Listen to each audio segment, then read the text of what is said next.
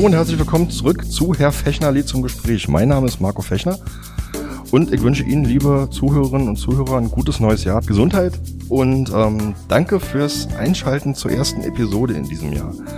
Ähm, weil ich ja persönlich ein ganz großer Fan des Parlamentarismus bin, weil wir in circa sechs Wochen in Berlin Wahlen haben werden und auch weil ich ohnehin ein paar Fragen habe, die sich unter anderem aus früheren Episoden ergeben haben, freue ich mich ganz besonders in dieses Podcast-Jahr mit dem Präsidenten des Berliner Abgeordnetenhauses starten zu dürfen. Herzlich willkommen hinter Mikrofon und danke, dass ich bei Ihnen in diesen geschichtsträchtigen Räumlichkeiten zu Gast sein darf. Ja. Dennis Buchner. Ja, ich freue mich, dass Sie da sind. ja, danke schön. Ganz kurz noch ein paar Eckdaten, bevor wir sozusagen in die, ins Gespräch reingehen. Ähm, bitte korrigieren Sie mich, wenn ich falsch liege. Sie wurden 1977 in Lübeck geboren, haben Politikwissenschaft studiert, sind seit 1998 Mitglied der SPD, Co-Kreisvorsitzender ihrer Partei in Pankow und seit 2011 Mitglied des Abgeordnetenhauses. Seit 2021 sind Sie dessen Präsident. Jo. Soweit richtig. Stimmt. Und ich habe festgestellt, der zweite Lübecker, der hier in Berlin Landtags- oder Abgeordnetenhauspräsident ist. Ja, nach Willy Brandt. In der Tat äh, eine, eine große Ehre äh, und äh, ja, eine äh, tatsächlich eine historische Verbindung. Natürlich ist Willy Brandt auch jemand, der einen ganz wesentlichen Anteil, auch gerade als Lübecker, ist, dass ich in die SPD eingetreten bin und bis heute, wenn ich politische Vorbilder oder Rollenvorbilder benennen sollte, tatsächlich auch ein Vorbild für mich. Okay, ähm, da kommen wir vielleicht später nochmal drauf zurück. Lassen Sie uns mal ganz kurz auf die Räumlichkeiten hier eingehen. Wir sind hier im Berliner Abgeordnetenhaus. Vielleicht erstmal zum Einstieg die Frage, was ist eigentlich das Berliner Abgeordnetenhaus? Das Berliner Abgeordnetenhaus ist das, was in den meisten anderen Bundesländern, nämlich in den 13 äh, Flächenländern, Landtag heißt, also das Parlament, in dem sich die Landtagsabgeordneten, die hier eben nur Abgeordnete heißen, versammeln und Landespolitik machen. Mit einer weiteren Besonderheit, äh, Berlin ist bekanntlich ein Stadtstaat wie Hamburg und Bremen. Das heißt, hier haben wir auch eine enge Verknüpfung äh, logischerweise von Landtags-, Landespolitik und Kommunalpolitik, weil wir eben auch äh, eine Kommune sind und Kommunalpolitik hier gestalten. Dazu vielleicht ganz kurz, ich werfe mal den Anruf rein. Die Bezirksverordnetenversammlungen sind keine Parlamente tatsächlich. Das ist tatsächlich so, die Bezirksverordnetenversammlungen, die nehmen Aufgaben wahr, wie sie Stadtversammlungen, Stadträte, wie es in anderen Städten heißt, in anderen Kommunen heißt, äh, äh, nehmen sie durchaus auch wahr, sind aber offiziell ein Teil der Verwaltung. Mhm. Ähm, warum steht draußen preußischer Landtag dran?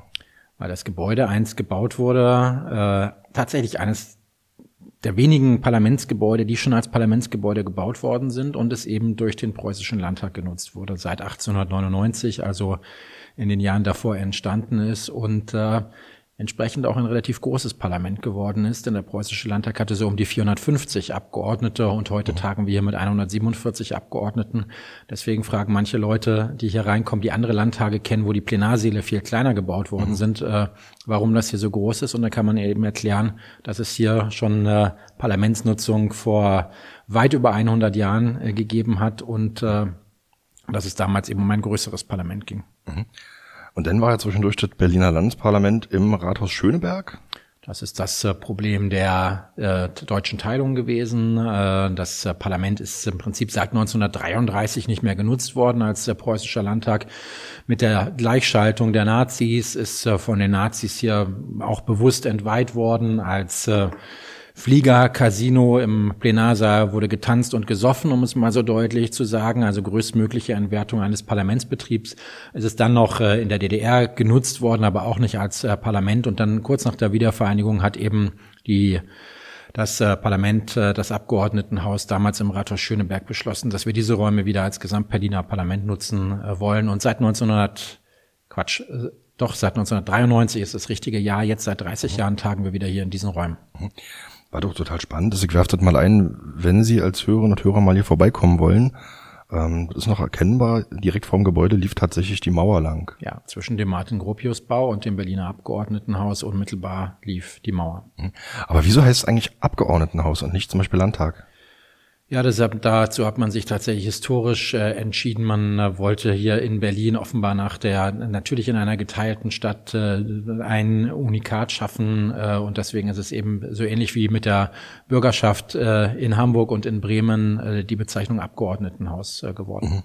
Hatte natürlich auch damit zu tun, dass Berlin, äh, dass man auch damit mit der Namensgebung deutlich gemacht hat, Berlin hat gar nicht die Rechte wie andere Städte. Das war eben eine Stadt, die in vier Zonen geteilt äh, mhm. gewesen ist, äh, die äh, besetzt äh, worden war und äh, insoweit äh, ein Unikum dieser Bezeichnung Abgeordnetenhaus, mhm. bei der man dann geblieben ist. Ich glaube, das war auch so, korrigieren Sie mich, wenn ich falsch liege, dass die, die Berliner Gesetze tatsächlich vom Bundestag in der Zeit bestätigt werden musste, richtig? Korrekt. Okay. Ähm, lassen Sie uns ganz, ganz kurz mal zu Ihrer Person oder Funktion kommen. Was machen Sie eigentlich als Präsident des Abgeordnetenhauses? Was sind Ihre Aufgaben?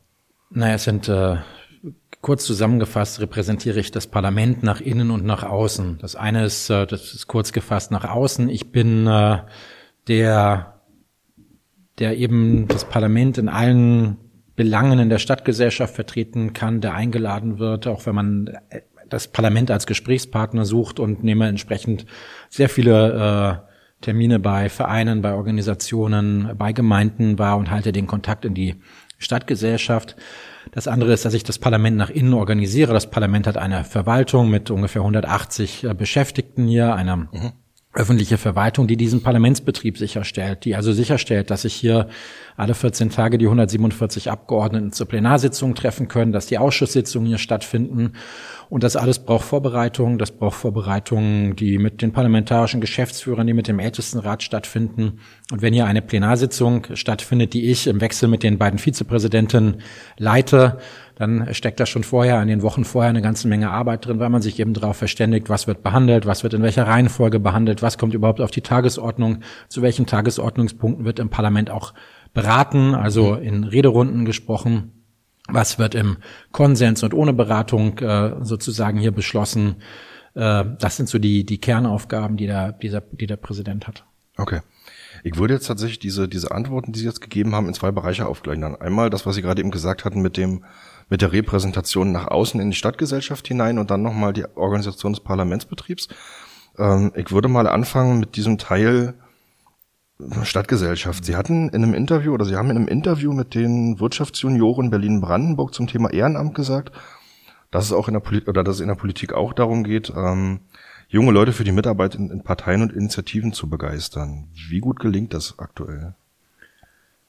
Ja, ich glaube, das ist augenfällig, dass es in vielen Bereichen nicht mehr ganz so gut gelingt, äh, Menschen für eine dauerhafte Mitarbeit zu gewinnen, weil das, was wir in äh, Parteien erleben, erleben wir ja auch bei Kirchen, Religionsgemeinschaften, bei Gewerkschaften, äh, in Sportvereinen. Das ist also offensichtlich weniger Bereitschaft gibt, sich insbesondere dauerhaft zu engagieren. Ähm, mir ist es trotzdem wichtig, dass äh, wir haben diese Demokratie in Deutschland. Das ist, glaube ich, ein relativ erfolgreiches Modell seit äh, inzwischen äh, ja auch fast 80 Jahren noch nicht ganz 80 Jahren, dass wir ein demokratisches Parlament haben, was auf Parteien, die Menschen mit unterschiedlichen, in unterschiedlichen Parteien, auch mit unterschiedlichen äh, politischen Ansichten sammeln und organisieren und äh, äh, zusammenbringen, dass Parteien diese Demokratie organisieren. Und äh, das äh, ist einfach so, dass man das sehr deutlich sagen muss, dass es natürlich gelingt, es am Ende noch Landtagsinteressenten zu finden, die Abgeordnete, Landtagsabgeordnete werden wollen oder Bundestagsabgeordnete werden wollen. Aber am Ende geht es darum, dass das meiste politische Engagement auch auf kommunaler Ebene stattfindet und dass es notwendig ist, dass es Menschen gibt, die sich für ihre Dörfer, für ihre Städte, für ihre Kommunen oder in größeren Städten eben für ihr Stadtquartier, für ihre Viertel engagieren. Und wenn es die nicht mehr gibt, und die gibt es im Moment zu wenig, äh, dann ist es so, dass wir ein demokratisches Problem bekommen. Und deswegen ist es eben wichtig, dass sich auch jüngere Menschen oder auch Menschen, die das noch nicht gemacht haben, aber sich in einer späteren Lebensphase oder erst im Alter in der Rente entscheiden, sich politisch zu engagieren, dass es dieses politische Engagement gibt, weil sonst mhm. bekommen wir ein äh, ganz großes Problem. Ähm, wie kann Berlin da unterstützen an der Stelle? Im politischen Bereich geht's, äh, wenn man, nehmen wir mal Bezirksverordnetenversammlungen, das sind ja Parlamente, in denen nicht wirklich Geld verdient wird, sondern wo mhm. es eine Aufwandsentschädigung gibt. Da geht's auch darum, äh, dass wir äh, Gesetze haben, die es Arbeitgebern möglich machen, dann auch äh, ihre Arbeitnehmer für diese politische Arbeit, die am Nachmittag stattfindet, frühzeitig freizustellen, dass es im Zweifel Möglichkeiten gibt, äh, ähm, auch äh, ehrenamtliches Engagement äh, entschädigen zu lassen für Arbeitgeber, wenn die dafür bereitstellen, wie man das mhm. etwa bei der, bei, bei, der Freiwilligen Feuerwehr kennt, mhm. äh, dass es auch die Möglichkeit gibt, Arbeitsstunden dann auch äh, zu entschädigen. äh, dass man Freiräume schafft, für Menschen sich auch ehrenamtlich engagieren zu können, und zwar ganz egal in welchem Bereich, ob wir nun von, mhm. vom politischen Bereich reden, ob wir von den Tafeln reden, die von ehrenamtlichem Engagement leben, von vielen anderen Organisationen im Sport und in der Wohlfahrtspflege, die das brauchen, ja, dass man Freiräume schafft, insbesondere ja auch in einer Gesellschaft, in der der Druck zunimmt, in der Arbeitszeiten flexibler werden, in der Familien organisiert werden müssen, für, der, für das Engagement, was, wo Menschen entscheiden, das wollen sie bringen, egal ob das übrigens eine oder zwei Stunden im, mhm. in der Woche sind oder ob es zehn oder zwanzig Stunden sind, dass man dafür Freiräume ermöglicht. Das ist, glaube ich, entscheidend. Mhm. Ähm, ich würde jetzt tatsächlich auf diesen Bereich politisches Engagement nochmal eingehen. Mhm. Also ich beobachte das ja auch sehr aktiv, sozusagen das politische Leben hier in Berlin. Ähm, und stelle tatsächlich fest, dass ja auch Kommunalpolitik in den Bezirksverordnetenversammlungen eigentlich oft schon ein Fulltime-Job ist. Ähm, und ich nenne es jetzt mal so im Abgeordnetenhaus eher ein Double-Time-Job. Ähm, wie, also wie kann man da auch die Gruppen reinbekommen der Bevölkerung, die jetzt vielleicht nicht die zeitlichen Kapazitäten haben, also Eltern beispielsweise? Ja, normalerweise würde ich sagen mit mehr Arbeitsteilung, äh, mit, äh, mit besserer Organisation. Äh, ich glaube, da müssen vor allem auch die Parteien, die das im Wesentlichen organisieren, noch eine ganze Menge leisten, wenn man ja, weil man ein bisschen weg muss, glaube ich, auch von dieser dauerhaften Präsenzkultur, alles in Präsenzsitzungen vorzubesprechen und vorzubereiten. Dann ist es nämlich in mhm. der Tat so, wie Sie gerade sagen, dass selbst eine Bezirksverordnetenversammlung, die im Moment mit etwa 1000 Euro im Monat entschädigt äh, wird, am Ende ja einen Aufwand von, ich sag mal, bis zu 25 Stunden pro Woche. Und mhm. zwar in der Regel ja neben einem Job, den man auch ausübt, ja. darstellt. Und dann ist man da fast beim Fulltime-Job, aber mindestens bei, noch bei einem zusätzlichen äh, Teilzeitjob, den man da hat. Mhm. Das ist das eine.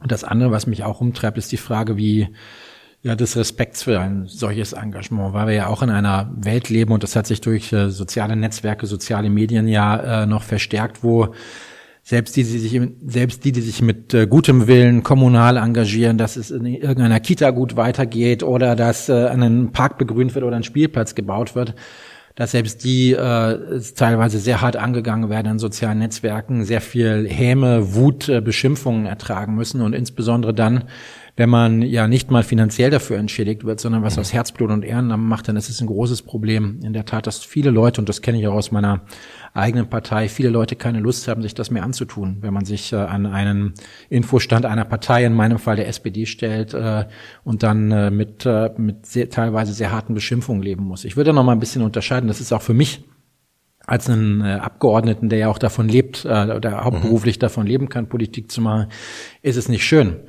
mit äh, Beschimpfungen leben zu müssen, immer wieder auch bösartige E-Mails zu bekommen und auch auf der Straße in vielen Fällen eben wie beleidigt zu werden. Und das mhm. ist nicht schön, aber es ist äh, irgendwie ein Teil des Berufsbildes. Bei denen, die es ehrenamtlich machen, finde ich es noch bedenklicher. Mhm. Ähm, lassen wir mal so stehen. Sie waren mal, also vielleicht sind Sie doch immer noch, vielleicht wurde man die Rolle auch gar nicht so richtig los, aber ähm, Sie saßen mal eine Zeit lang im Bildungsausschuss ähm, haben sich viel mit Bildungspolitik befasst. Ähm, insofern würde ich da tatsächlich versuchen, mal einen kleinen Bogen zu spannen. Der, der Landesschulbeirat wird Ihnen ein Begriff sein. Da sitzen unter anderem auch Schülerinnen und Schüler mit drinne, zusammen mit Lehrkräften und Eltern. Ähm, und dort werden relevante Fragen oder diese Gremie wird zu relevanten, Fragen angehört, wie, ich zitiere es mal aus dem Schulgesetz, Rahmenlehrpläne zu Schul- und äh, zu Struktur- und Organisationsfragen des Schulwesens zu Schulversuchen und zur Schulentwicklungsplanung. Zitat Ende. Ähm, da traut man den Schülerinnen und Schülern zu, sich mit diesen Themen zu befassen und dazu qualifizierte Rückmeldungen zu geben. Die Frage, die ich mir stelle, ist, weil das sind ja Jugendliche in aller Regel, ähm, ist es da nicht widersprüchlich, dass man gleichzeitig sagt, diesen Schülern, denen man einerseits das zutraut, traut man am Ende nicht zu, einen Wahlzettel auszufüllen? Ich bin ja bekannt dafür, dass ich ein Anhänger bin, wenigstens ab 16 auch wählen zu lassen, mindestens bei äh, Landtagswahlen im Idealfall, auch bei Bundestagswahlen, weil man eben feststellen muss, dass äh, sich politische Bildung und politisches Interesse nicht am Alter festmachen lässt. Und sobald so eine gefestigte Grundbildung da ist und man die Möglichkeit lesen und schreiben kann und ja. äh, die Möglichkeiten hat, den ersten Einblick bekommen hat, auch in der Schule, finde ich, äh, ist man auch in der Lage, sich genauso gut wie es Ältere sind, äh, Lebensältere sind, äh, sich mit politischen Programmen äh, zu beschäftigen und auch eine eigene fundierte Entscheidung treffen zu können. Und deswegen bin ich ein Anhänger von Wahlalter 16. Okay. Ähm, die, Fra die Frage, die ich mir jetzt stelle, ist, also was ist sozusagen das, also Sie haben es gerade schon ange, angeteasert, aber das, das Wahl, oder die, die Wahlmündigkeit wird ja im Grunde gesetzlich am Alter festgelegt. Ähm, was ist sozusagen das Kriterium, nachdem Sie sagen, 16 ist sozusagen die Grenze, wo man mündig genug ist?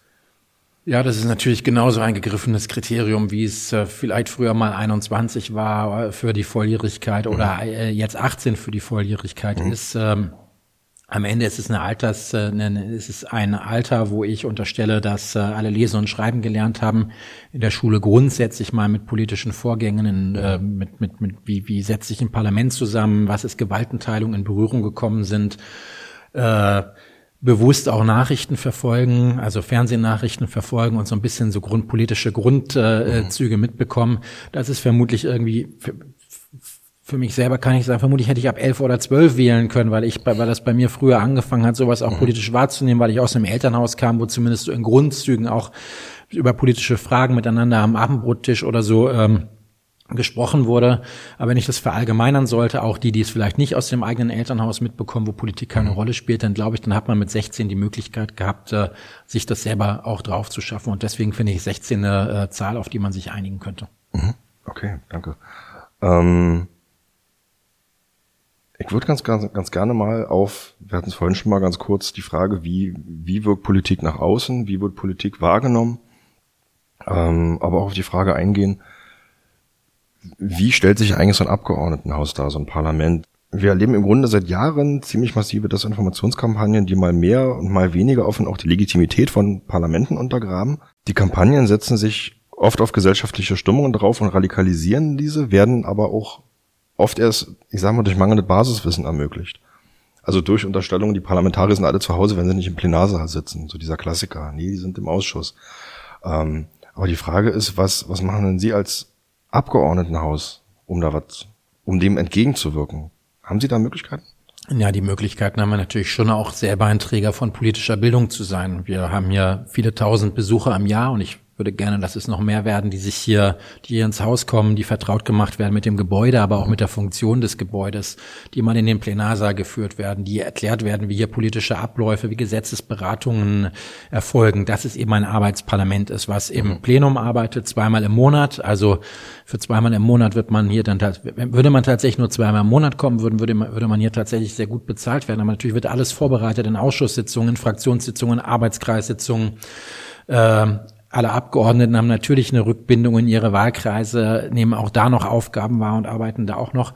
Und ja, es gehört dazu, Funktionsfäh die, die Funktion von Parlamenten auch äh, möglichst vielen Menschen zu erklären. Das passiert in der Schule, glaube ich, da kriegt man so eine mhm. Grundbildung mit und das geht offensichtlich bei dem einen oder anderen nach der Schule ein Stück weit verloren. Ähm, nur teile ich die Einschätzung nicht, dass es äh, bei das, was in sozialen Netzwerken stattfindet, wo Legitimität von Parlamenten, von einigen, von kleinen Gruppen der Gesellschaft im Allgemeinen in Frage gestellt wird, dass das äh, in, in jedem Fall auf mangelnde politische Bildung äh, zurückzuführen ist. Es, okay. äh, es gibt offenbar bei einem Teil dieser Gesellschaft mögen es möglicherweise fünf Prozent äh, oder zehn Prozent der Gesellschaft sein, ein grundsätzlich anderes äh, Verständnis, wie Demokratie mhm. zu funktionieren hat oder ob Deutschland überhaupt eine Demokratie ist oder überhaupt sein soll. Und äh, auch das muss man offen benennen und das muss man in der Politik auch offen sagen. Und äh, im Moment ist mein Empfinden schon so, dass wir vielleicht fünf Prozent dieser Gesellschaft äh, verloren haben. Äh, fünf Prozent, die wir vielleicht schon immer verloren hatten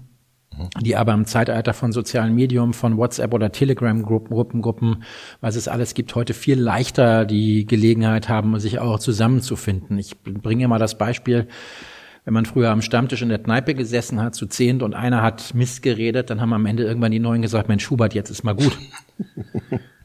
ist nicht so und äh, du spinnst doch. Äh, und heute finden sich die Huberts in Anführungsstrichen, bitte soll sich keiner persönlich getroffen fügen, äh, fühlen nicht mehr am Stammtisch in der Kneipe, sondern mit äh, neun anderen Huberts in der Telegram-Gruppe und machen sich gegenseitig heiß. Und das ist was, was mich schon mhm. besorgt. Mhm. Aber das, also ja, da würde ich Ihnen zustimmen, was, was sozusagen die, die Größe dieser Gruppierung äh, darstellt. Aber das hat ja trotzdem eine Außenwirkung und das schürt ja trotzdem, ich sag mal, eine gewisse Verunsicherung bei vielen. Die eben genau da anknüpft, dass man eben zum Beispiel nicht weiß, wie funktioniert so ein Parlament eigentlich. Ähm, wenn ich mir jetzt angucke, Sie haben auch Sie haben ja auch, wie Sie gerade das Thema soziale Medien aufgemacht haben, einen YouTube-Kanal. Auf diesem YouTube-Kanal werden Plenarsitzungen gestreamt, aber auch die Ausschusssitzungen. Ähm, wenn ich mir jetzt angucke, wie hoch sind die Klickzahlen zum Beispiel bei diesen Videos, dann ist das relativ wenig. Also das meistens so im dreistelligen Bereich bei den Ausschusssitzungen.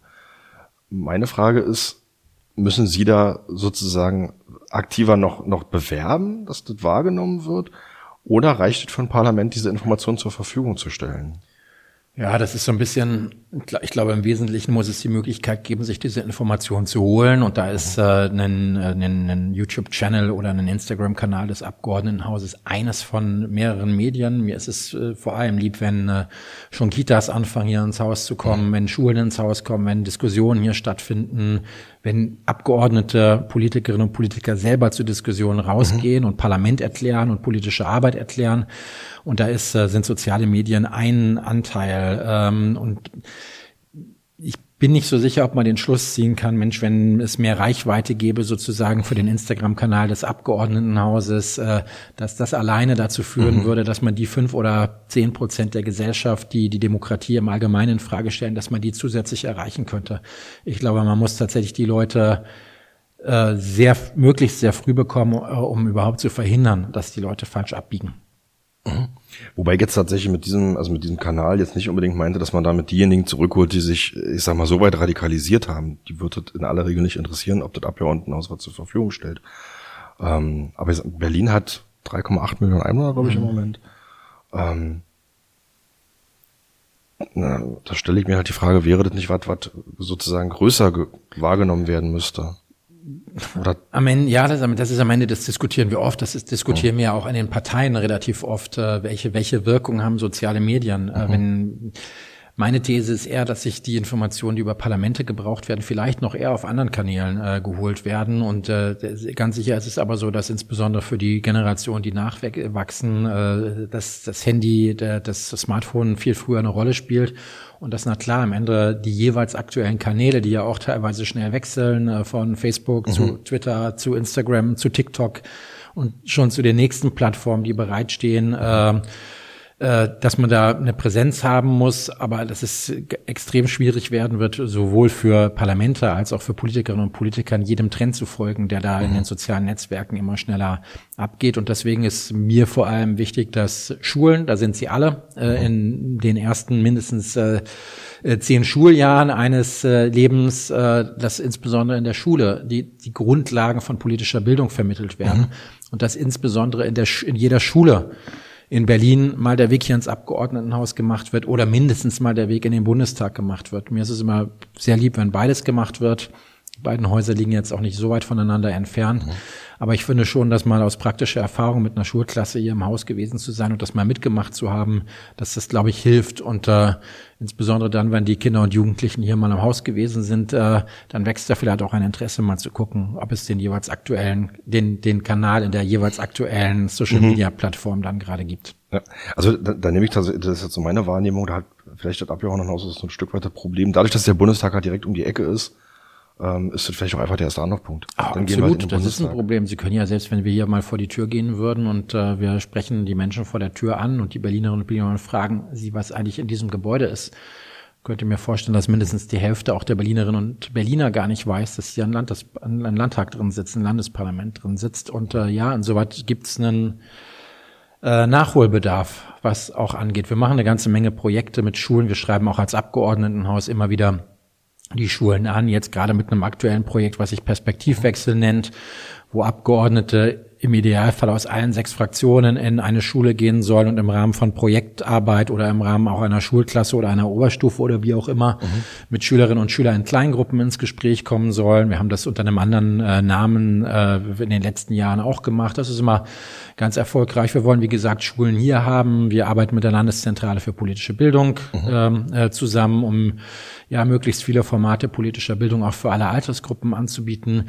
Wir versuchen insbesondere auch mit der Landeszentrale noch mehr Formen von ja, von Stadtteil- und kiezbezogener politischer mhm. Arbeit zu machen, weil wir wissen, dass es eben auch bestimmte Gruppen sind, die diese Angebote politischer Bildung in Volkshochschulen oder bei der Landeszentrale in Anspruch nehmen.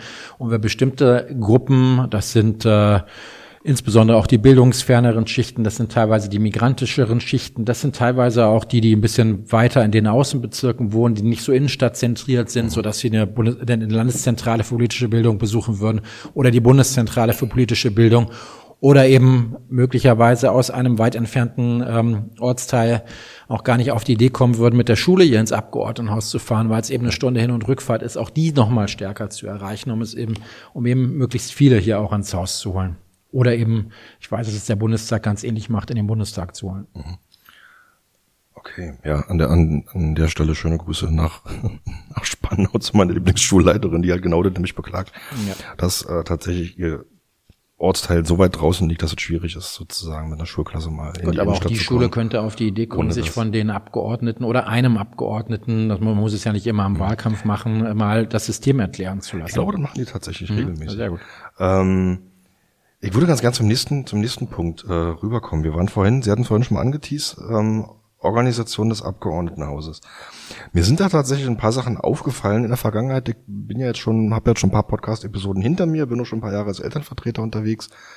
Ähm, und ich höre immer wieder sogar von Abgeordneten, und das ist auch so mein, mein persönlicher Eindruck, ähm, sowohl als Bürger als auch ehrenamtlicher Elternvertreter, ähm, dass das Parlament relativ häufig Schwierigkeiten hat, sich gegenüber der Landesregierung zu behaupten oder seine Kontrollaufgaben vollumfänglich wahrzunehmen. Wie beurteilen Sie denn das? Das hat ein bisschen was, glaube ich, auch mit der Historie dieses Parlaments zu tun, das ja nun erst seit jetzt, glaube ich, ziemlich genau drei Jahren ein Parlament ist, das ein Hauptzeitparlament äh, ist, wie wir es genannt mhm. haben, also in dem doch ein Großteil der Abgeordneten inzwischen hauptberuflich Politikerinnen und Politiker ist. Das ist ja bis vor drei Jahren so gewesen, dass es hier eigentlich ein gedachtes Teilzeitparlament ist, in dem man mhm. so ungefähr war die Idee 20 Stunden verbringen sollte. Das ist ein Parlament gewesen, das noch bis vor ich glaube, bis 2014 eigentlich keine Mitarbeiterinnen und Mitarbeiter für die Abgeordneten vorgesehen hat und äh, wo man einfach mal sagen muss, dass es dann für in der Regel ja 130 gewählte Teilzeitparlamentarier äh, ganz schwer ist, gegen eine Landesverwaltung überhaupt, ich nenne es mal in Anführungszeichen, anzustinken. Mhm.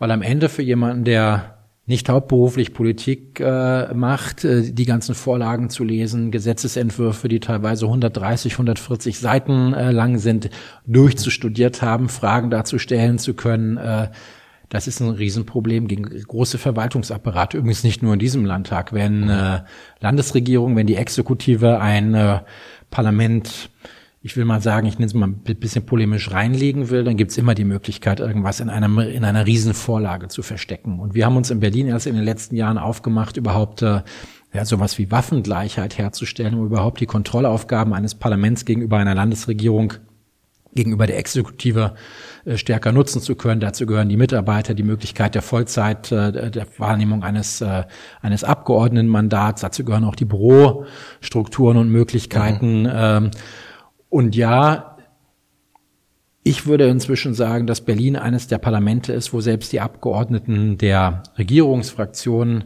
mit am kritischsten ihre Kontrollfunktion gegenüber der Landesregierung wahrnehmen. Das sieht man in Berlin insbesondere am, an einem der Hoheitsrechte von Abgeordneten, schriftliche Anfragen stellen zu dürfen, wo man dann innerhalb von äh, drei Wochen auch äh, Antworten aus der Verwaltung bekommen muss, in denen man erstens nicht angelogen werden darf und zweitens in denen den Abgeordneten auch keine vorliegenden Informationen vor die äh, vorenthalten werden sollen. Ähm, kein, kaum einem Parlament werden so viele Anfragen auch von Mitgliedern der Regierungsfraktionen gestellt wie hier in dem Parlament. Das heißt, es gibt schon auch äh, eine ganz gute Kontrollmöglichkeit hier. Ähm, ja, nun würde ich sagen, so ein bisschen selber aus dem Nähkästchen auch als Abgeordneter. Wie gesagt, ich bin das seit 2011 geplaudert.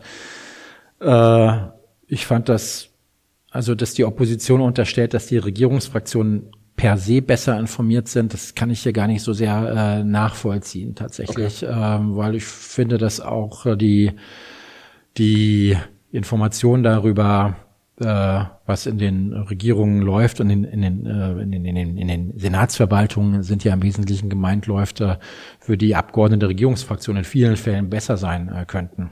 Mhm. Ich würde jetzt tatsächlich ganz gerne mal ähm, ein Zitat einwerfen. Ähm, das war eine Sitzung des Ausschusses für Bildung, Jugend und Familie, 20. Mai 2022. Ähm, Da hatte der Abgeordnete Freesdorf, seines Zeichens von der FDP, ein Statement abgegeben, da ging es um die Haushaltsberatung zum Einzelplan. Wir haben auch gehört, dass die Koalition sich herzlich für die Zuarbeiten und die Unterstützung bei Ihren Beratungen bei der Verwaltung bedankt hat. Ich bedanke mich für die äh, vielfältigen Berichte, die Sie angefertigt hatten. Wir hatten leider diese Unterstützung bei der Bearbeitung unserer Änderungsanträge nicht. Ähm, und hat sich in dem Moment auch nochmal an seinen Fraktionsreferenten gewandt und sich bei ihm bedankt, ähm, dass der sich irgendwie in die Themenrinne Rinne wühlt hat. Hat aber auch gleichzeitig noch mit erklärt, dass die Fraktion so ein bisschen das Problem hatte, einfach weil das doch eine relativ kleine Fraktion ist, ähm, im Vergleich zu anderen, sozusagen das Thema in der vollen Breite zu bearbeiten. Da habe ich mich jetzt gefragt, ähm, wäre das, also ich weiß nicht, gibt es das vielleicht schon, Referentinnen und Referenten, die zur Verwaltung des AGH gehören, des Abgeordnetenhaus gehören und die dann ihrerseits sozusagen allen Fraktionen zuarbeiten?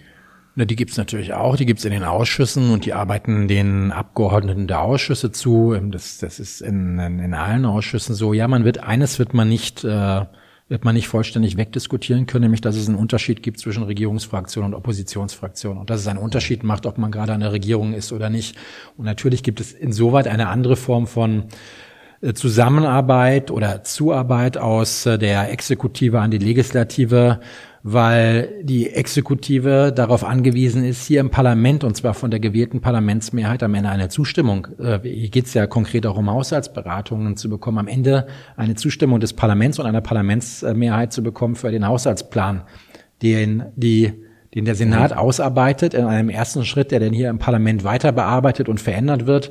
Aber am Ende muss man eine Zustimmung bekommen. Und deswegen gibt es natürlich deutlich mehr Kontakte äh, in die Regierungsfraktionen, weil ausgelotet werden muss, auch von Seiten der Exekutive, kriege ich für meinen Haushaltsentwurf überhaupt eine Zustimmung oder wird so ein Mist vorgelegt, dass der komplett vom, das ist noch in keinem Landtag passiert, mhm. weil eben gesprochen wird, äh, dass man das komplett kippen würde. Und deswegen ja, das gehört zum, äh, auch in einer Demokratie dazu, dass es ein Zusammenspiel einerseits von Regierung und Opposition gibt, aber natürlich äh, Regierungsfraktionen und Regierungen stärker mhm. zusammenarbeiten, als mit Oppositionsfraktionen zusammengearbeitet wird. Okay, also ich sag mal, den, den einen Teil der Antwort verstehe ich, dass, dass, ein, dass eine Verwaltung natürlich sagt, wir haben ja unseren Haushalts, unsere Haushaltsidee und die möchten wir natürlich gerne durchbekommen und natürlich gehen wir in den Austausch. Ähm, aber letzten Endes hat ja die Opposition auch eine Kontrolleaufgabe die sie ja dann in dem Moment nicht vollumfänglich wahrnehmen kann. Ja, die tatsächlich auch ausgeglichen wird, weil äh, Oppositionsfraktionen bei der Mittelzuweisung nochmal anders berücksichtigt werden. Das heißt, ein okay. Stück weit der Vorteil, den Regierungsfraktionen haben, dadurch, dass die ähm, die Senatsverwaltung, die Ministerien in einer bestimmten politischen Farbe gefärbt sind, der wird Oppositionsfraktionen in diesem Landtag, aber auch im Bundestag ausgeglichen durch Zuschläge finanzielle Zuschläge, äh, die eben die Möglichkeit schaffen, sich zusätzliche Mitarbeiterinnen und Mitarbeiter, um eben nochmal konkreter mhm. nachfassen zu können, um mehr schriftliche Anfragen stellen zu können, mhm. äh, ähm, äh, leisten zu können. Und äh, das sind eben diese Oppositionszuschläge. Und die sollen das ein Stück weit wieder ausgleichen, dass äh, mhm. Regierungsfraktionen okay. eben die Möglichkeit haben, die Häuser zu führen und eben das, da muss man sich auch nichts vormachen, kürzere Wege in die Verwaltung haben. Mhm. Ähm, ich würde ganz gerne noch mal auf einen anderen Punkt eingehen. Da Zitat von einer Abgeordneten, die sowohl, also in ihrer Zeit sowohl in der Opposition als auch in der, in der Regierungsfraktion saß, weil es zwei unterschiedliche Legislaturperioden waren. Da geht es um die Frage, wie kann das Parlament mit einer Verwaltung umgehen, die, ich, ich sage jetzt mal, Schwierigkeiten hat, äh, Vorgaben konkret umzusetzen. Ähm, also ich beziehe mich jetzt hier in dem Moment auf die Podcast-Episode 12 mit äh, Frau Kittler. Ich habe sie gefragt, haben Sie sich als Parlamentarierin ausreichend ernst genommen gefühlt von, von der Verwaltung? Nö, nö nicht immer. also aus der Opposition heraus sowieso nicht. Mhm. Äh, aber ähm, die Frage ist ja, wie, wie funktioniert da auch die Zusammenarbeit zwischen den, also wenn, wenn man als Regierungsfraktion sozusagen tätig ist. Ähm, also erstens hat man, äh, das ist übrigens auf Bezugsebene ähnlich, äh, schon bei Teilen, bei Teilen möchte ich betonen, ähm, der Führungsebene in der Verwaltung den Eindruck, dass denen völlig wurscht ist, wer ihnen äh, über ihnen Senator oder Senatorin ist oder auch Staatssekretär oder Staatssekretär oder was das Parlament so beschließt. Das ist ziemlich vernichtend, oder? Naja, das, das gehört ein wenig mit zur Bürokratie. Also erstmal, mir ist wichtig, wir vertreten hier, dieses Parlament ist die erste Staatsgewalt, auch in Berlin. Mhm. Und äh, er muss ist dazu befugt, nach der Verfassung die staatliche Gewalt auszuüben. Und das heißt eben insbesondere Regierungen zu wählen. Die regierende Bürgermeisterin ist von diesem Parlament gewählt mit einer Mehrheit. Äh, die regierende Bürgermeisterin hat dann die Möglichkeit, äh, Senatorinnen und Senatoren einzusetzen, ihre Regierung zu bestimmen. Und dieses Parlament hat eben das große Hoheitsrecht in, im, im politischen Bereich, den Haushaltsentwurf zu beschließen. Mhm einen Haushaltsentwurf aber, und das gehört zur Wahrheit dazu, wenn die Zahlen äh, feststehen, und die werden hier in einem Doppelhaushalt alle zwei Jahre äh, festgelegt, mit denen man dann die Verwaltungen, die der eigenen politischen Farbe angehören, auch ein Stück weit laufen lässt. Und im Rahmen des Haushaltsvollzuges, der Haushaltswirtschaft, mhm. bleiben Verwaltungen schon gewisse Möglichkeiten, tatsächlich auch nochmal eigene Schwerpunkte zu setzen die in der Regel natürlich dem Willen dieses Parlaments entsprechen sollten. Mhm. Dieses Parlament hat im Grundsatz eine hohe Macht. Es kann die regierende Bürgermeisterin abwählen, es kann Senatorinnen und Senatoren das Misstrauen aussprechen. Das heißt, wenn wir über die Führungsebene einer äh, Verwaltung, einer Senatsverwaltung reden, dann gibt es äh, eine hohe Macht. Das, was Frau äh, Kollegin Kittler angesprochen hat, äh, dass es Verwaltungen äh, in Teilen auch egal sein kann, wer da nun als Staatssekretärin oder als äh, Senatorin oder Senator sitzt, das gehört zur Wahrheit von Großorganisationen und ich habe mal ein wenig äh, Soziologie studiert, auch Organisationssoziologie natürlich ein Stück weit dazu. Das gibt's in Firmen ja auch. Äh, dass äh, Abteilungen bestehen bleiben, dass Abteilungsleiter bleiben, weil sie eben keine politischen Beamten sind, dass Referate bestehen bleiben, dass teilweise in bestimmten Verwaltungen Leute seit 40 Jahren ihren Job machen und zwar völlig unabhängig davon, welche politische Farbe regiert. Und ich sage mal, das ist ja im Grundsatz auch gut so, weil es die Gewährleistung auch von staatlicher Gewalt ist und Demokratie, Einhaltung von Demokratie, völlig unabhängig davon, welche politische Farbe jetzt gerade eine Landesregierung prägt. Und trotzdem die ja, das ist ein, das ist ein Balanceakt. Am Ende muss eine Staatssekretärin, ein Staatssekretär, eine Senatorin, ein Senator oder im Übrigen auch auf bezirklicher Ebene eine Bezirksstadträtin oder ein Bezirksstadtrat ein Stück weit auch in der Lage sein, in eine eigene Verwaltung, die sie politisch führt, dafür wird äh, diese Person bezahlt, auch eigene politische äh, Gedanken einzubringen und im Zweifel auch politische Entscheidungen durchzusetzen. Und das ist das Wabonspiel, der Balanceakt, äh, den politisch auf Zeit gewählte Vertreterinnen und Vertreter eben leisten lassen. Und das ist eben, dass ich auf Zeit hier betone, das ist eben der Unterschied. Der äh, Abteilungsleiter, die Referatsleiterin in einem Ministerium, in einer Senatsverwaltung, die ist eben nicht auf Zeit äh, berufen. Die hat einen in der Regel ja im öffentlichen Dienst auch äh, äh, ähm, Vertrag bis zum Eintritt in die Rente oder in die Pension. Und das ist eben der Unterschied zu gewählten Abgeordneten, die hier im Land Berlin auf fünf Jahre gewählt sind. Aber wie kann also, aber wie kann denn da tatsächlich das, das die, die Möglichkeit des Parlaments gestärkt werden, da sozusagen reinzuwirken?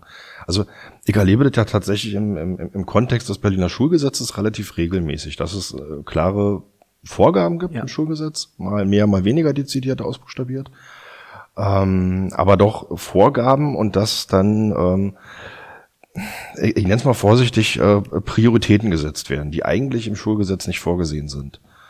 Ähm, das ist möglich. Das muss man auch klar sagen. Die Regierung, die Exekutive, das ist die zweite Staatsgewalt, die mit einem ganz eigenen Aufgabenbereich nochmal arbeiten kann die unterhalb der Gesetzesschwelle, das muss man nochmal klar sagen, mhm. dieses Parlament, legislative, gesetzgebende Gewalt, erlässt im Wesentlichen Gesetze. Mhm. Das Haushaltsgesetz ist angesprochen, ansonsten auch alle anderen gesetzlichen mhm. Regelungen. Aber unterhalb der Schwelle von Gesetzen gibt es für die Exekutive die Möglichkeiten, nehmen wir das Beispiel Senatsverwaltung, weil es hier tangiert ist, äh, auf dem Verordnungswege ebenfalls staatliche mhm. Gewalt auszuüben. Übrigens auch die Polizei gehört zur Exekutive, auch mhm. sie übt staatliche Gewalt aus, ohne dass jede einzelne Entscheidung vom Abgeordnetenhaus äh, vorgegeben ja, werden muss, klar. aber vom Abgeordnetenhaus hinterfragt werden kann. Das Abgeordnetenhaus hat zu jedem Polizeieinsatz die Möglichkeit, im Innenausschuss auch Nachfragen oder äh, zu stellen oder Kritik anzubringen. Das gehört eben dazu, das ist die Kontrollaufgabe, aber es ist eben nicht die Aufgabe des Abgeordnetenhauses in jeder Einzelentscheidung einer Verwaltung, äh, in jeder Einzelentscheidung einer Verwaltung äh, einzuwirken, weil es eben auch in sich abgeschlossene Staatsgewalten sind. Und am Ende die, die Frage ist ja, welche Möglichkeiten hat dieses Haus als erste Staatsgewalt? Am Ende ist die Möglichkeit, etwas anders per Gesetz zu regeln, als es eine Verwaltung gemacht hat und insoweit auch Verwaltung zurückzupfeifen oder bestehende Rechtspraxis in Verwaltungen durch ein neues Gesetz zu ändern. Und durch ein Gesetz ist jede Verwaltung gebunden. Okay. Ich würde gern tatsächlich zum nächsten, und das ist dann eigentlich schon fast der letzte Punkt, kommen. Ähm, wir haben jetzt, ich habe es eingangs schon mal gesagt, wir haben eine Wiederholungswahl jetzt ähm, Mitte Februar, so wie es wahrscheinlich aussieht, das wissen wir noch nicht so ganz genau. Dazu vorab, vielleicht ganz kurz vorausgeschickt, also die das Parlament selber hat sozusagen mit der, mit der Wahl erstmal relativ wenig zu tun, weil macht die Landeswahlleitung mit den Bezirkswahlleitungen in Rechtsaufsicht des Senats. Aber unabhängig davon hat ja, ich sag mal, der Ruf der Berliner Landespolitik auch durch dieses Chaos, was wir jetzt da hatten, ein bisschen gelitten, vorsichtig formuliert. Ähm, und das fällt natürlich am Ende auf die Reputation der Abgeordneten zurück. Gleichwohl sie das ja nicht zu verantworten haben in erster Linie. Aber wie kann denn, oder welche Möglichkeiten hat das Parlament, um diesen Reputationsverlust wieder so ein bisschen wettzumachen? Also Sie sprechen tatsächlich ein großes Problem äh, an.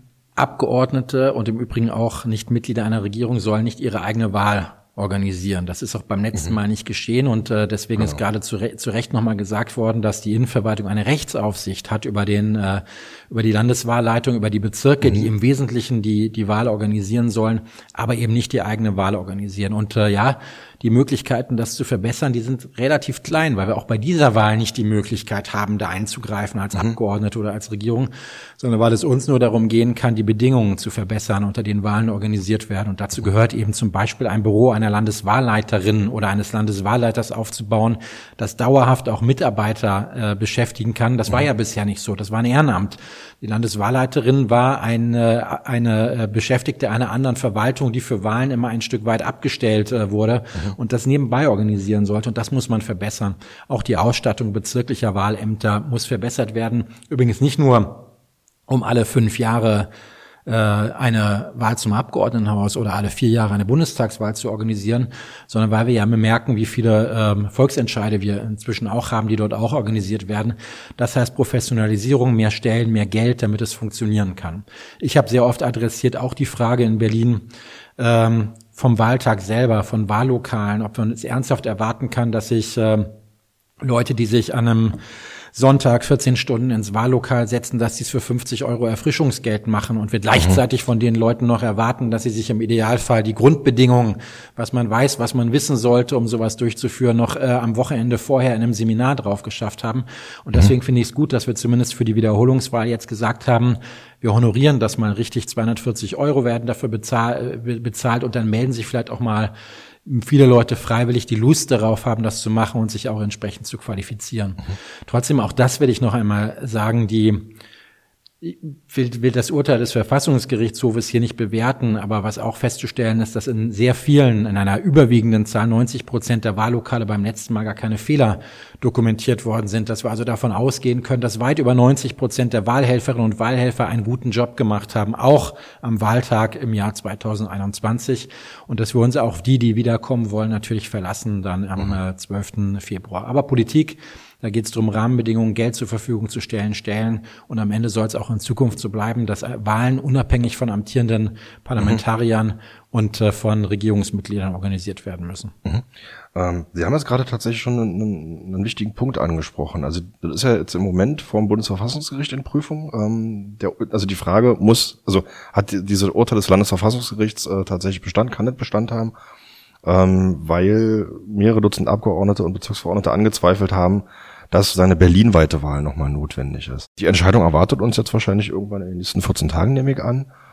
Was wäre denn Ihr Wunsch für das weitere Verfahren? Ja, es geht gar nicht, gar nicht so sehr um meine Wünsche. Am Ende ist es äh, ein, ein Gerichtsverfahren und die, ich habe mir jetzt vor, vor, vor ein paar Tagen diese äh, die Verfassungsbeschwerde von, äh, ich glaube, es sind acht Abgeordnete aus dem Haus, zahl, zahlreiche Bezirksverordnete, die auch noch dabei sind, auch aus mhm. unterschiedlichen Fraktionen nochmal angeguckt, wo im Wesentlichen ja beklagt wird, dass auch Mandate aberkannt worden sind in Wahlbezirken, Wahlkreisen, wo keine einzigen, kein einziger Fehler dokumentiert worden mhm. sind. Und äh, dass es ein Widerspruch ist zu bisheriger Rechtsprechung, äh, wo immer gesagt wurde, ja, wenn Fehler bei Wahlen auftreten, dann werden sie da wiederholt, wo sie aufgetreten sind, aber mhm. nicht bei einer ganzen Wahl. Und so haben bisher das Bundesverfassungsgericht entschieden und so haben bisher auch Landesverfassungsgerichte entschieden. Und das größte Problem, was aus meiner Sicht besteht, ist, dass es ja sein könnte, dass wir beim letzten Mal im äh, September 2021 eine Bundestagswahl und eine Abgeordnetenhaus und eine Bezirksverordnetenwahl gleichzeitig gemacht haben. Das heißt, Wählerinnen und Wähler haben gleichzeitig ihre Stimmen für die drei unterschiedlichen Ebenen abgegeben. und trotzdem die Entscheidung sein könnte, dass eine Bundestagswahl tatsächlich nur dort wiederholt wird, wo Fehler aufgetreten sind, in denen, ich glaube, 400 äh, äh, dokumentierten und angegangenen Wahllokalen äh, von über 2300 Wahllokalen, während die Abgeordnetenhauswahl in allen 2300 Wahllokalen äh, wiederholt werden soll. Und das ist, glaube ich, die Schwierigkeit, die auch der Bundes, das Bundesverfassungsgericht jetzt zu beurteilen hat. Was macht es eigentlich damit, mhm. wenn die, der gleiche Wahlakt vom Landesverfassungsgerichtshof und vom Bundesverfassungsgericht äh, unterschiedlich beurteilt wird. Was macht das mit, äh, mit dem Rechtsverständnis? Ich möchte mhm. in der Haut nicht stecken. Aber wie gesagt, auch das, wir haben über Gewaltenteilung viel gesprochen. Mhm. Erste Staatsgewalt sind die Parlamente, zweite Staatsgewalt sind die Regierung, die Exekutive und dritte Staatsgewalt sind eben die Gerichte, die unabhängig entscheiden sollen. Und jetzt haben wir der Dinge, was das, äh, was das Bundesverfassungsgericht äh, in Sachen dieser Verfassungsbeschwerde entscheidet. Mhm. Was, was wäre denn sozusagen Ihr politischer Wunsch für das Jahr 2023? Das im, im, wenn man sich auf das, das, äh, das Wahlergebnis von 2021, was jetzt vom, äh, vom Verfassungsgerichtshof des Landes kassiert worden ist, anschaut, dann muss man eben feststellen, dass wir unstrittig 1,85 Millionen gültige Stimmen in den Wahlurnen hatten. Das war die höchste Wahlbeteiligung, die wir bei einer Wahl in Berlin seit 1990 gehabt haben. Also durchaus ein Parlament, Bezirksverordnetenversammlung, die mit einer hohen Repräsentativität gewählt worden sind. Und ich wünsche mir eben, dass wir auch am 12. Februar bei allem Frust, der darüber herrscht, dass hier eine Wahl offensichtlich nicht vernünftig organisiert worden ist, dass wir wieder eine möglichst hohe Wahlbeteiligung bekommen und dass die Leute nochmal ihren politischen Willen äh, auch deutlich machen, weil das ist wichtig. Das ist wichtig für jede Form von Regierung, wie auch immer sie dann äh, nach dem 12. Februar zusammenkommen wird, wie hier weitergemacht wird. Und ja, dass diese nächsten sechs Wochen, es kann ja jetzt auch schon gewählt werden, genutzt werden, sich nochmal mit den politischen Inhalten von Parteien vertraut zu machen und einfach in vollem Bewusstsein am 12. Februar nochmal eine Stimme abzugeben und sich irgendwie nicht kirre machen zu lassen von dem, was im September 2021 an Pannen vorgekommen ist. Was ich mir generell politisch wünsche, jenseits mal von, äh, reden wir mal nicht von den Fragen von, äh, von äh, Krieg und Frieden, dass ich mir wünschen würde, dass diese, die, dieser russische Angriffskrieg möglichst bald zu Ende ist, dass wir endlich aus dieser Corona-Pandemie rauskommen.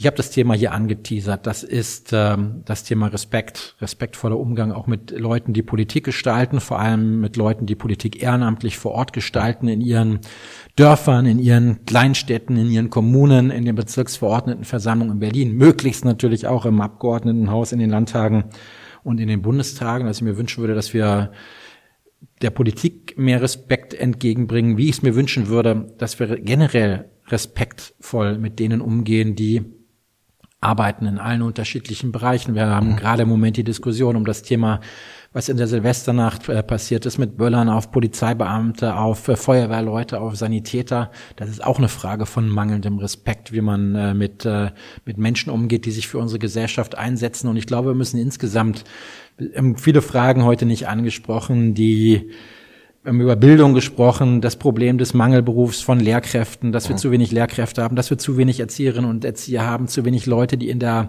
Altenpflege, in der Krankenpflege arbeiten, in, in der Sozialarbeit, also eigentlich in allen Berufsbildern, die sich unmittelbar dem Kontakt mit Menschen auseinandersetzen. Dazu gehört ja am Ende auch Polizei, Sanitäter, Feuerwehr. Mhm. Ähm, ja, das ist offensichtlich äh, in einer äh, Gesellschaft, wo die Bevölkerungsstruktur sich so entwickelt, äh, wie sie sich entwickelt, äh, so ist, dass sich die, die eine Chance haben, was anderes zu machen, äh, die eben in, in die, nicht dafür entscheiden, mit Menschen zusammenarbeiten zu wollen. Und das hat auch was mit dem Respekt gegenüber vielen dieser Berufsbilder äh, zu tun. Es geht ja bis hin zu Ärzten. Kein Mensch will mehr äh, auf, dem, äh, auf dem Land äh, mindestens mal Arzt werden. Äh, mhm. Das ist, glaube ich, die große politische Frage, die wir in den nächsten Jahren ähm, auch miteinander lösen müssen. Wie schaffen wir es, äh, möglichst viele Leute zu begeistern, in bestimmten Berufsfeldern zu arbeiten, mit Menschen zusammenzuarbeiten, Kinder zu lehren, Kinder zu erziehen, äh, in, in einer immer älter werdenden Gesellschaft äh, Kranke und Alte zu betreuen und zu pflegen. Das sind die politischen Aufgaben, die wir haben. Und dazu gehört, dass wir uns als Gesellschaft und zwar in allen Formen miteinander Respekt entgegenbringen, weil wenn der fehlt gegenüber bestimmten Berufsbildern, dann haben wir ein Problem. Mhm. Okay. Damit wären wir durch. Ja. Dankeschön. Ja, Dankeschön für. Danke für Ihre Zeit. Das umfassend vorbereitete Gespräch. Und ähm, ja, erstmal alles Gute und an alle Zuhörenden. Bis in Kürze. Ja, danke schön, dass ich dabei sein durfte und äh, alles Gute, ein, ein gesundes, ein glückliches, ein erfolgreiches neues Jahr für alle Berlinerinnen und Berliner, vor allem für die, die den Podcast anhören. Schönes Schlusswort. Dankeschön. Sehr gerne.